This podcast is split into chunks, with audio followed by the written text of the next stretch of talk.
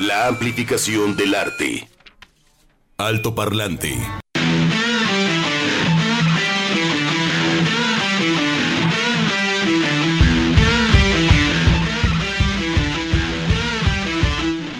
Y ya es miércoles 11 de mayo, bienvenidos a Alto Parlante, seguimos a través del 96.3 con un abrazo y saludo muy especial a todos los que nos escuchan en Puerto Vallarta, 91.9 FM, también en el 107.1 FM Ciudad Guzmán y para todos los que transitan ¿no? en la carretera, van, vienen, que es una vía pues muy, muy, muy utilizada, a Manzanillo, en fin, a otros lugares.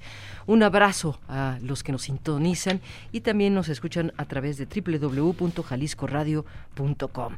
A todos los que cumplen años el día de hoy, muchos festejos en mayo, ¿verdad? Y es larguísimo el mes, larguísimo, no sé por qué se me hace larguísimo. Chuck, eh, Saldaña en producción, Edgar en controles, en operación. Hola Edgar, Juan Pablo, Balcel, Sofía Solórzano en este micrófono y también Begoña Lomelí con nosotros en recuperación. Ahí vamos, ahí vamos. Ahí vamos, ahora sí, ahora sí que pasito a pasito, porque Sí, la que- piernita... ¿Cuánto tarda, no, el cuerpo, cómo, hay, eh, cómo va reaccionando, cómo se va recuperando? Es maravilloso eso, ¿eh? ya habíamos dicho. Pero Sí, ahí lo que uno tiene que luchar es contra la paciencia y las ganas de hacer las cosas. Sí, Por ejemplo, hay bueno, gente. Que, que yo conozco que, por ejemplo, el baile, ¿verdad, señor Edgar? Edgar? Hay gente que le gusta, o tú también, Sofía, ¿Tú la bailas, danza. Edgar? Y de repente cuando se... Bueno, no, Cumbias, danza, salsa, ¿de veras? especialista en salsa.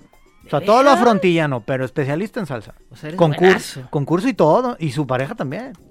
Oh, Y los hemos visto en acción. ¿Sí? Esperemos que este año la posada esté chida y este por fin A si tengamos, hay, sí. porque en otras posadas y tenemos otro otro compañero que también está en, en la consola técnica, Martín Silva, que ya está retirado, ya está jubilado el, el caballero, pero también tan can, tan, can, can, tan, tan, tan, tan. No, no, no, o sea, parece que estamos ahí con la Fania All Stars y todo, pero bueno. Y tú también ¡Qué para flamenco, tú también, Sofía, tú también, ahora sí que no cantas mal las castañuelas.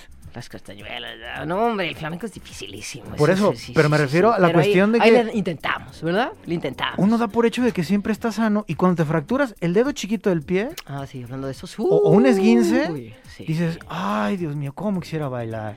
En giros una vez, ¿no? En giros así estaba practicando unas piruetas así. Ahí sí, ¿no? Una, dos, tres, cuatro. Ándale. no. Y ¡fum! el dedo chiquito es el más doloroso de todo el mundo. El más doloroso.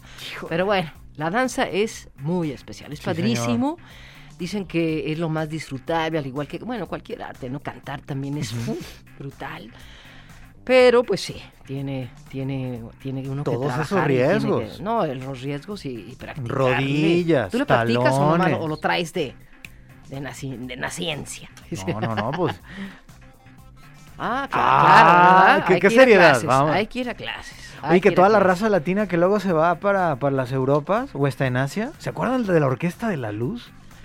No, y además buenos músicos, unos chinos que tocaban, digo, creo que siguen en activo, ya no como antes pues, Eh, pero dices, ¿qué onda? Y cantando en español. Algunos de ellos no sabían lo que cantaban, o sea, los compositores, perdón, los intérpretes, pero ver una banda oriental y que tenían un swing muy bueno, decías, ah, conigo, o sea, nu- nunca te imaginarías que los chinitos. Y luego también en Europa, ¿no?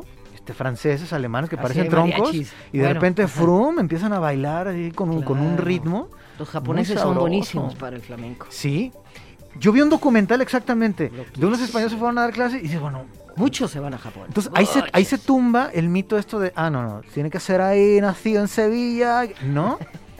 Y los mejores whiskies, fíjense, hace como tres años, dos años, llevan rankeados los mejores whiskies, son también de Japón. A diferencia de otros lugares, este, que sí son plantas endémicas, por ejemplo el tequila, que es el tequila Weber, en fin, eh, como lo puedes hacer con tus eh, ingredientes en cualquier parte del mundo, en el caso de los destilados, como es el whisky, lo reproducen los japoneses y te lo dan a tomar a los catadores especialistas. Les- Hoy está buenísimo por este olor, color y contenido. Y dice, ¡ting! ¿De dónde es? Japón. No es escocés, no es irlandés y no es inglés. ¿De dónde es? De Japón. Es que son muy, bra- muy, muy, muy chambeadores. Muy dedicados. Muy, sí, sí, sí, muy precisos, muy quisquillosos y sacan todo. Pues Así es que, es que ese es el conocimiento. De repente, Sí. a ver, quiero aprender Trabájale. sobre Martin Scorsese. Ah, ok. cuántas películas tiene. Esa herramienta que tenemos ahora que es Wikipedia y demás, ir descartando información, le puede seguir dos, tres, cuatro años. Fácil. Yo, por ejemplo, con Tony el Guayo, con nuestras raíces, que lo pueden escuchar en unos minutos más a las 2 de la tarde.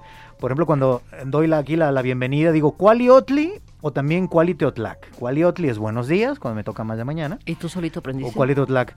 Algunas cosas, expresiones, como cuando uno dice Good morning o Guten Tag, Ramón. Este, al menos las cortesías, lo básico, ¿no? Claro. Hay otros especialistas, como nuestro compañero que también está todos los domingos con eh, Yolitiatlotatl, que es el renacer de la palabra. Él es Victoriano de la Cruz. Pues bueno, él sí da clases de náhuatl en otros espacios para personas que, pues digamos, somos eh, mestizos. Pero fíjate, es muy curioso. Él también da clases de inglés náhuatl sin pasar por el español Wow. con muy buenos resultados. Entonces, siempre hablar una lengua que no sea la materna, digamos, en- para Sí, nosotros claro. sería el español. Se propone, lo comento rápido, ya lo hemos comentado, lo que propone la Organización de las Naciones Unidas es hablar tu lengua materna, dentro de lo posible vienen, para nosotros sería el español, luego una lengua franca, a nivel global ahora es el inglés, como lo antes lo fue el latín, y una lengua de tu región, de, de una eh, comunidad originaria.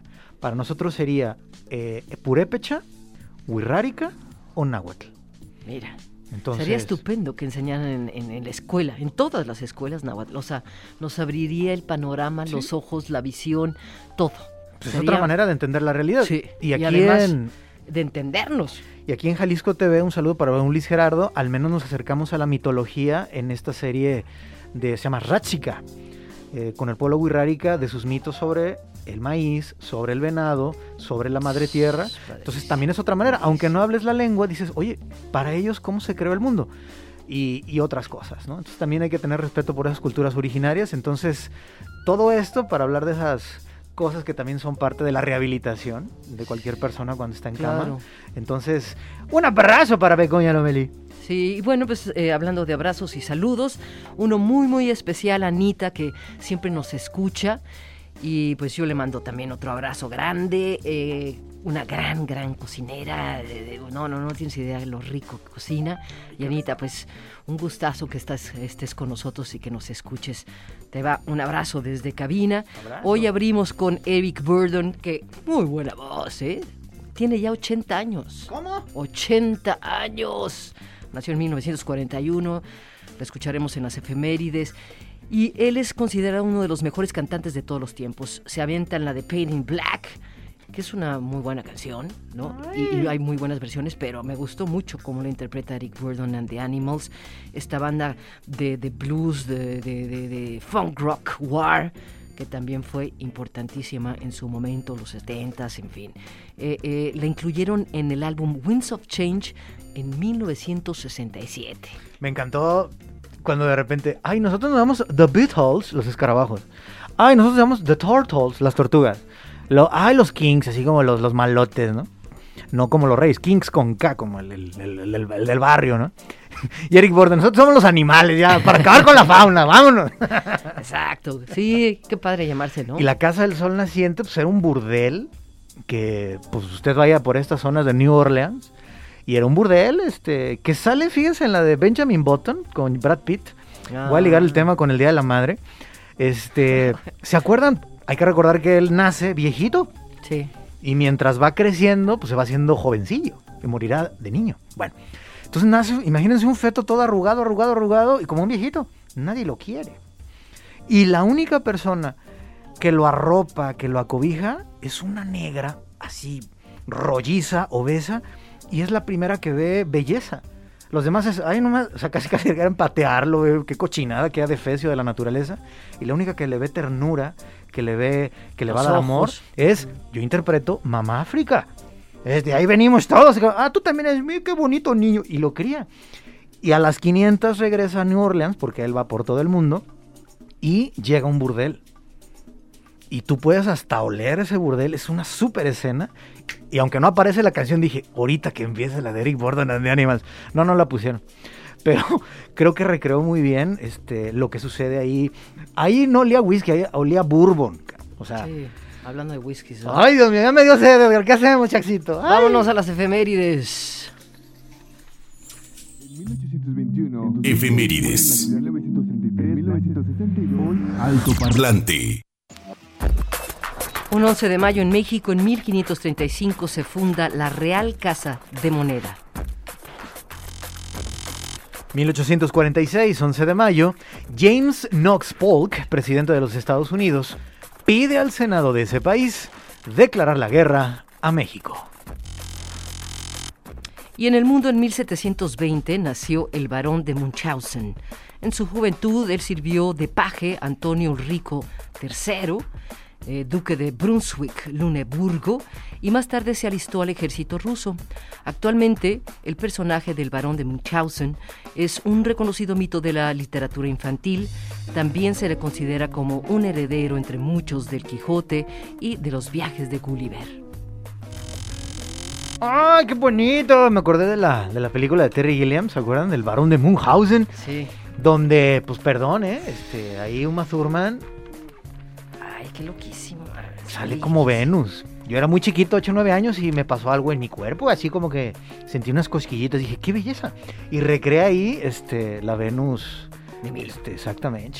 Ay. Oye, Gulliver era grande, era el grandotototote.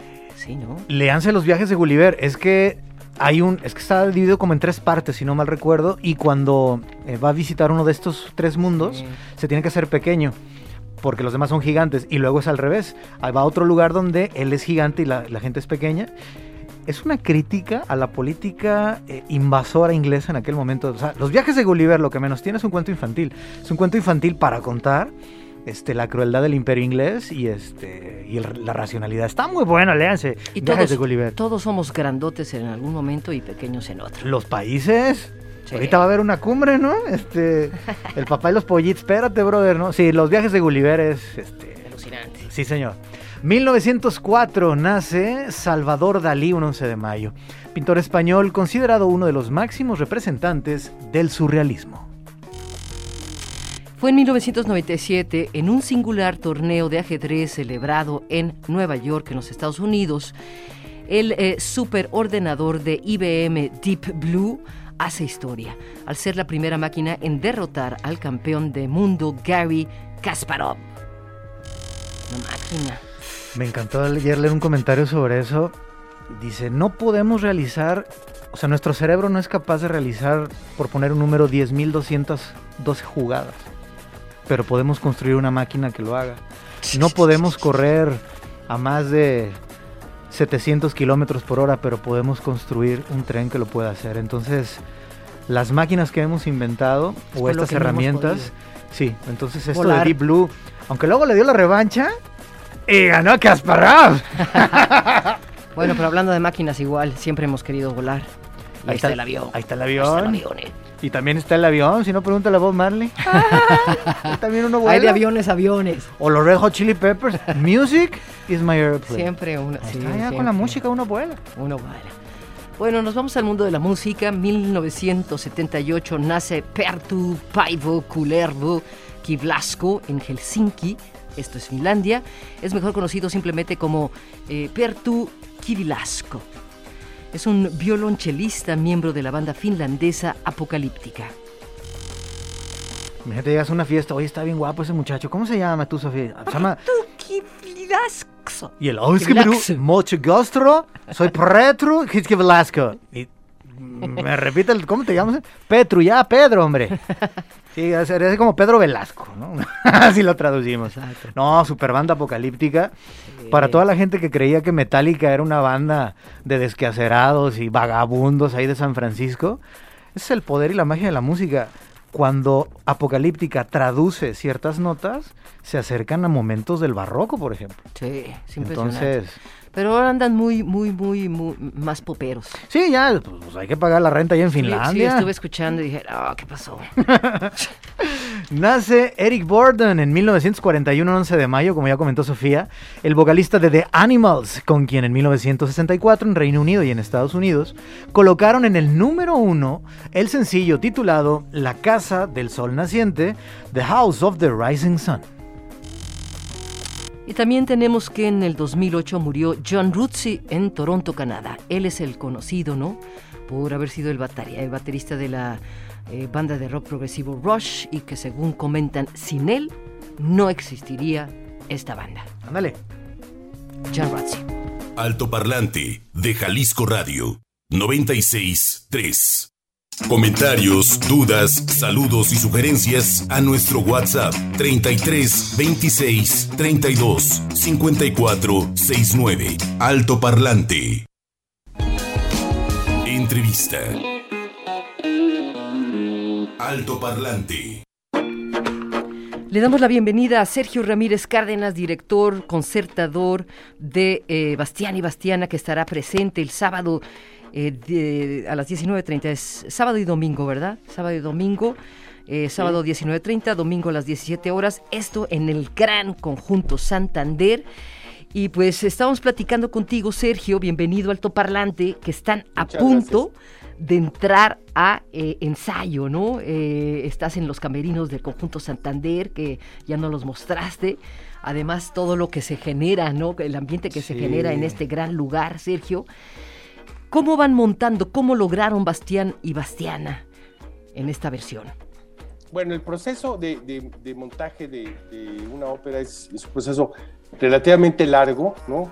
Porque pues, se empieza primero por definir un concepto, cómo se va a realizar eh, la, ópera desde el punto de vista eh, escénico, digamos, desde el punto de vista de la dramaturgia, si se va a hacer alguna adaptación, si se va a hacer algún, alguna, eh, traerlo a, la, época contemporánea o si se va a dejar una versión muy tradicional, en fin, toda esa, esa parte, esa primera, primera elaboración que este, corresponde en gran medida a la directora escénica, que en este caso es Susana Romo, mm. una muy conocida directora de aquí de, Jalisco, eh, que, eh, bueno, propone cosas y nos juntamos a, ver, eh, junto con el escenógrafo, que es en este caso Enrique Morales Chester, también muy conocido en el ámbito de las artes escénicas aquí en Jalisco, y eh, se empieza a, definir e, este concepto. Después de eso, pues definimos un elenco, definimos quiénes van a ser los, los cantantes, en este caso son tres personajes nada más, este, son Bastián, Bastiana, que son los dos jóvenes enamorados, que están distanciados por diferentes circunstancias, y un tercero, que es Colás, que es un, es un mago, un hechicero, un poquito charlatán, que eh, se encarga de, por sus artes, de, eh, pues se supone que artes mágicas, pero también por sus artes del, convencimiento y su experiencia, logra que se reconcilien estos enamorados y que el amor triunfe al final del camino. Entonces, estos tres personajes se, seleccionan. Eh, nuestra, nuestra idea siempre fue tener un talento local en este, en este momento, nos parece que es importante. Eh, después de la pandemia, bueno, todavía no, acaba la pandemia, pero después de que como, como estuvo cerrado todas las, opciones de trabajo, darle trabajo a nuestra comunidad aquí en Jalisco nos parece un, aspecto fundamental. Entonces, hemos hecho un equipo muy local que, que, estamos trabajando, digo yo, desde hace varios eh, meses, ¿no? unos tres meses, cuatro, cuatro meses más o menos. Después, ya que tenemos el elenco, el centro, por supuesto, siempre ha sido la orquesta de cámara de Jimmy Rubalcaba. ¿no? Ese es, este es parte del proyecto anual de la orquesta que, que, por primera vez incursiona en el género operístico, esta es su primera incursión en la ópera, y eh, como el mes pasado fue su primera incursión en el, oratorio, en el oratorio que hicimos La Pasión según San Juan de Bach, eh, la idea es que la, orquesta adquiera toda esta experiencia en las distintas áreas musicales por, por el desarrollo profesional de sus integrantes. Entonces, eh, eh, es el centro, la, la, orquesta, y empezamos a trabajar la parte musical. ¿Cómo se trabaja esto? Es, es importante que el público lo sepa, ¿no? porque el público llega y ve el espectáculo ya, ya como, como quedó al final. ¿no? Pero empieza el primero, ya que se define el concepto, que en este caso, este, de, acuerdo a, la concepción que tiene Susana de la obra, se trajo al siglo XX, ¿no? a los, más o menos a la década de los 50, la estética que van a ver del vestuario y de todo, todo lo, que, lo, que, que van a ver ahí en, el escenario, pues tiene que ver con, con esa década, es traerla a un, a un, a un momento más cercano, porque pues, la historia son los pastor, pastores eh, austriacos del, 19. Entonces, este, eh, eh, traerlo, pues, perdón, del siglo XVIII, traerlos para acá a esta, a esta época y, y, tenerlos más cercanos al público. empieza el, trabajo con el trazo escénico, es decir, la directora de escena trabaja con los cantantes y va diseñando todas eh, las características de cada personaje, su personalidad, su psicología y los, movimientos que van a hacer en el escenario. Paralelamente, yo empiezo a ensayar con la orquesta, empezamos a montar la música. Eh, en este caso lo hicimos solamente con la cuerda, que es la, orquesta tal, tal, tal cual. Y por la tarde ensayaba yo con los cantantes con, un pianista, ¿no? haciendo ya las áreas, este, con un poquito de lo que habían trabajado en escena en la mañana, se, se, va, se va empezando a conjuntar un poquito el movimiento con, con la música. Pero lo más importante es tener la música, tener los, los tempos, es decir, la velocidad en la que se toca cada una de las áreas, y nos ponemos de acuerdo para que eh, cuando juntemos orquesta y cantantes, todo, todo el mundo esté en el mismo canal. Entonces, eh, todo este proceso se lleva un par de semanas y a partir de, este, de esta semana iniciamos ya los ensayos conjuntos. Hay un ensayo que se llama ensayo a la italiana. ¿Qué es el ensayo a la italiana? Es todo el mundo está, está puesto viendo hacia el público, nadie actúa, no hay, no hay propiamente movimiento escénico, sino es como si fuera un concierto, como si fuera un recital la orquesta en el foso, pero los cantantes dándonos un recital hacia el público. ¿De qué se trata ese ensayo? Se trata de hacer la primera conjunción entre la orquesta y, eh, los cantantes. Esa, esa, primera conjunción pues es eh, eh, aprenderse a escuchar mutuamente, aprender a los diferentes pequeños detalles musicales como los ralentandos, cuando se hace un poquito más lenta, un poquito más rápida la música, en fin, los acentos, todas estas cosas, juntarlo entre orquesta y cantantes.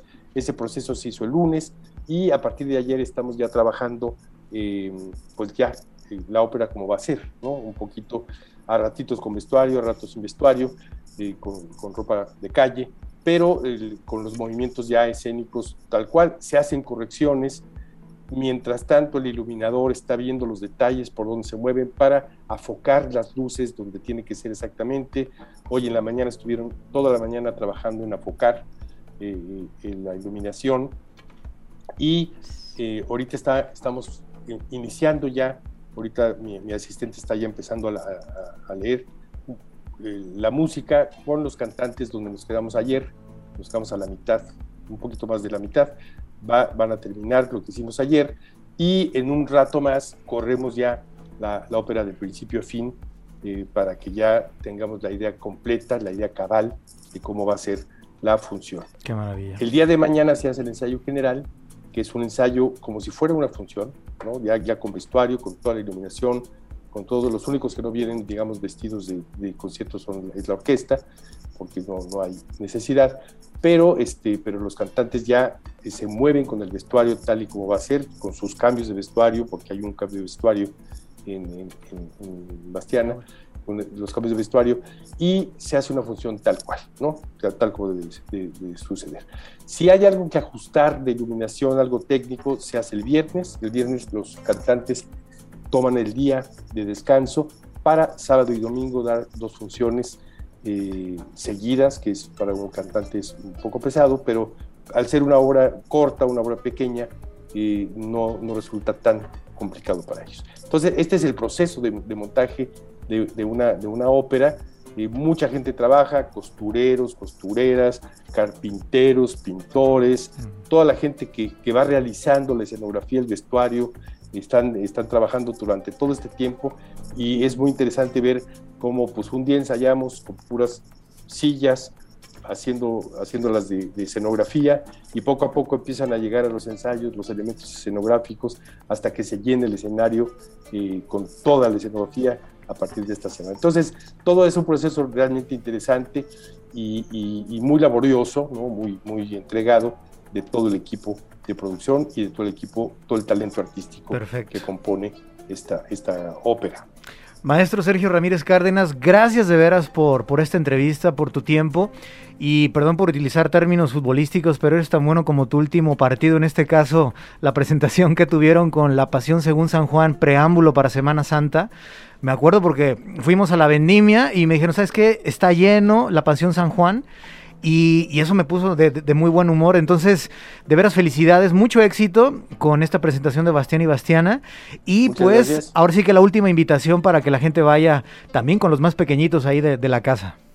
Exacto. Eh, que vaya las familias. Es, una, es una obra, eh, una historia muy sencilla, como ya le expliqué, este, muy feliz al final, y es para todo público. Pueden ir los niños, los jóvenes, los adultos y los adultos mayores desde el chiquillo o la chiquilla hasta la abuelita o el abuelito pueden estar ahí con nosotros. Van a pasar un lindo fin de semana, divertido, porque la obra es divertida, se ríe uno durante el, transcurso de, las cosas. Están excelentes, están espléndidos los cantantes, actores, están haciendo un, papel extraordinario. Está cantada en español, una traducción que, tuve yo la fortuna de, de eh, mandar a hacer, digamos, este, y colaborar también con la, con la, factura. Hace 22 años, que fue la primera vez que yo la, la, presenté, con una beca de la Fundación Rockefeller, el FONCA y en ese entonces Vancomer, eh, para hacer un proyecto binacional. Lo hicimos en México y en Estados Unidos. Las, las funciones, pero siempre en español. Este, muy dirigido a las comunidades latinas en Estados Unidos.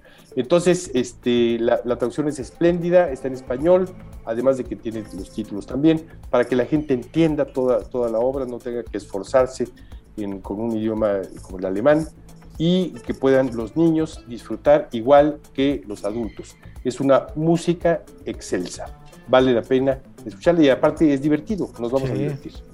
Muchísimas gracias, Sergio. Estás por irte al escenario, al foro, para orquestar toda esta obra maravillosa y ya tendremos la oportunidad de disfrutarlos este sábado y domingo. Éxito y pues adelante con este montaje. Muchísimas gracias. Como siempre, les agradezco muchísimo su, interés por todo nuestro, nuestro quehacer. Estamos en tu casa, Sergio. Así es. Gracias. Gracias, un abrazo. Chao. Igualmente. Los colores de Jalisco. Conoce cada sublime rincón de nuestro estado. Volvemos a Alto Parlante con otra entrevista para disfrutar de una feria sin igual que está por suceder este próximo viernes 13 de mayo y para ello le damos la bienvenida a José, eh, José Julián Quesada Santoyo, presidente municipal de Colotlán. Bienvenido, un gusto tenerlo por acá. Y también al artesano Felipe García Cárdenas, artesano del piteado pues listos para eh, disfrutar de este desfile de inauguración. José Julián, platícanos de Colotlán y de esta eh, Feria eh, Nacional del Arte Piteado. Claro que sí, Sofi, buenas tardes a todo su auditorio eh, Radio Escucha, un gusto de verdad estar aquí. comentarles que pertenecemos a un municipio asentado en la zona norte del estado de Jalisco. Sí. Colotlán es cabecera de región. Estamos conformados la zona norte por 10 municipios y Colotlán este, está en el centro de, de la región. Este, comentarles que, bueno, dentro de este marco de la Feria Nacional del Piteado, que en esta ocasión, en el 2022, eh, sería la edición vigésimo novena, a celebrarse del 13 al 22 de mayo ya. En dos días iniciamos, Dios mediante, con un desfile de inauguración a las 6 de la tarde, un recorrido por las principales calles del centro histórico de Colotlán, eh, terminando en lo que es eh, la explanada de lo del Teatro del Pueblo, para posteriormente pasar a la, a la coronación de la reina Anaí I y el baile de coronación con los invasores de Nuevo León. Estamos cerca, ¿cuánto hacemos de, aquí para allá? Una invitación para todos los que estamos, ¿no? Ah, por supuesto, estamos geográficamente ubicados en el norte de Jalisco, eh, la carretera federal número 23 nosotros ingresamos por Tesistán, Zapopan y pues la salida, la invitación para allá para los jaliscienses que gusten acompañarnos, al público nacional o de otros municipios que gusten acompañarnos, es a través de esta carretera federal número 23. Estamos a una distancia eh, en kilómetros, aproximadamente 200 kilómetros de la capital de Jalisco con Guadalajara y más o menos ya de ahí de ese crucero de Tesistán, dos horas y media o tres hasta Colotlán. hacemos. Podemos ir a disfrutar el fin de semana. Así es. Pues qué a gusto, ya me vi, ya me vi este. Sabemos que estos dos años han sido complicados, los últimos dos por la cuestión pues del, del COVID. ¿Se suspendió, este, hicieron algo más pequeño o realmente la reactivación ya es este año? No, efectivamente, siguiendo las indicaciones de la Mesa Especializada en Salud del Estado de Jalisco, este, y acatando esas recomendaciones sanitarias, eh, nos vimos en la necesidad de cancelar cualquier evento masivo y en lo que es la edición 2020 y 2021 la FENAPI se tuvo que suspender, si no ya estuviéramos celebrando la trigésima primera edición de la Feria Nacional del Piteado. Claro. Eh, Felipe García Cárdenas, te traje aquí a la competencia de Teocaltiche. No, te creas. no, no, no. Este, para la gente que no conoce o, no claro que lo ubicamos perfectamente. Bueno, yo en cinturones, ¿no? Claro, el fajo Pero ¿qué significa ¿verdad? la pita? Este, y también si es eh, en tu caso generacional, o sea, padre, abuelo, o sea, vienes de una estirpe pues de artesanos y platícanos qué es la pita, de dónde se saca. Eh, la pita es una fibra, es una fibra, eh, no, no sé exactamente de qué planta viene, Ujú. pero es una, una fibra natural. Muy bien. ¿Y qué es lo que lo distingue? Son, eh, son eh, pues como figuras, todas las figuras son iguales, eh, cada artesano hace una figura en especial. ¿Y por qué surge este asunto del piteado? Bueno, este, cada quien realizamos nuestros propios diseños Ujú. y, y cualquiera de, de los artesanos que, que son muchos en Colorland tienen sus propios diseños. Mm. Es historia ya de eh, eh, el piteado. ¿Por Ya- qué surgió? De, de qué manera, eh, José, este, Julián o Felipe, eh, cómo llega el piteado?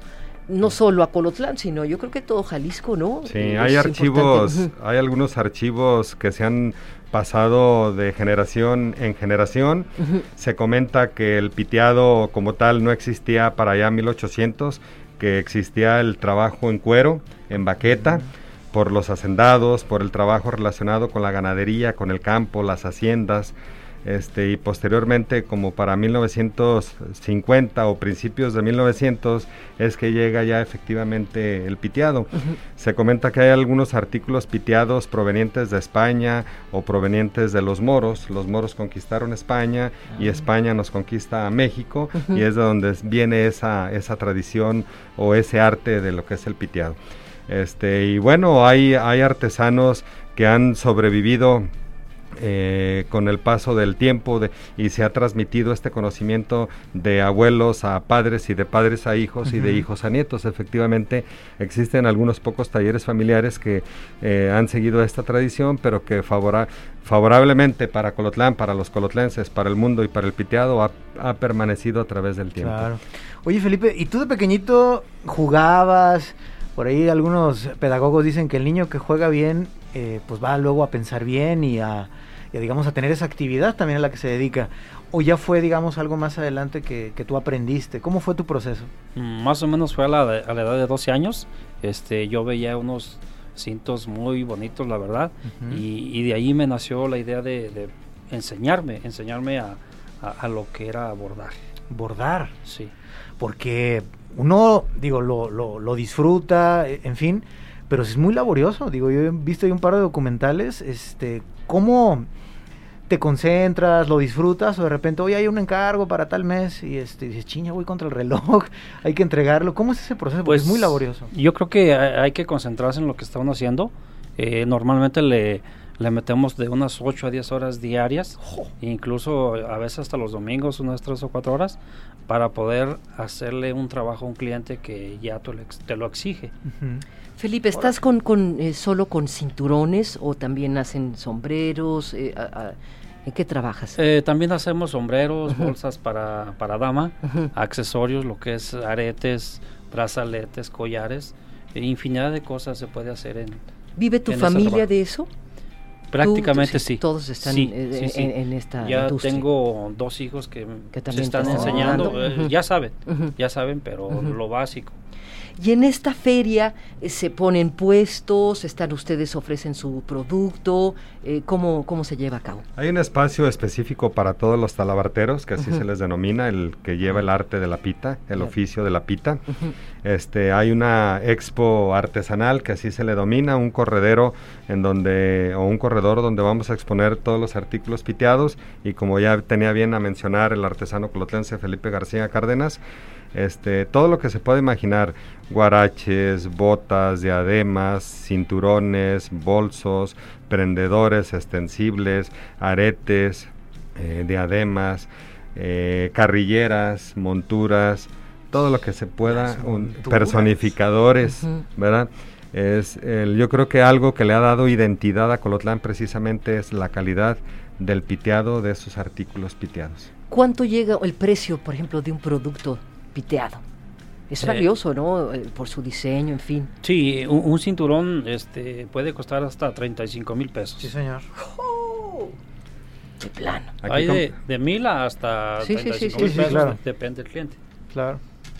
Eh, ¿Con qué trabajan? ¿Es una espátula? ¿Es un, eh, ¿qué, qué, qué instrumentos utilizan? ¿Hay tinta para ponerle diferentes colores en la piel? No, no, no. Nada. Este, normalmente este, se dibuja con un cincel y ya después lo bordamos con una aguja y una lesna. Eh, y ese es el proceso que, que se elabora en un, un trabajo piteado.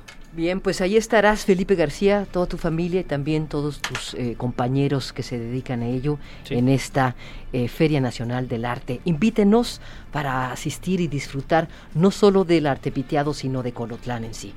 Por supuesto, ofrecemos en esta Feria Nacional del Piteado una gama de actividades desde lo cultural, eh, lo deportivo, eh, festivales. eh, van a participar en el elenco del Teatro del Pueblo una gama de, de variedades para todos los gustos y de todas las edades y todos los géneros.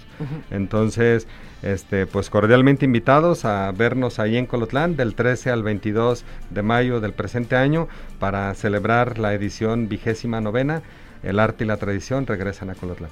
Qué chido. Felipe, Pues eh, los invitamos eh, que vayan y conozcan cómo se, se hace un producto este, de principio a fin. estarán y, y trabajando están ahí. co- cordialmente invitados este, y vamos a estar ahí trabajando en el corredero artesanal.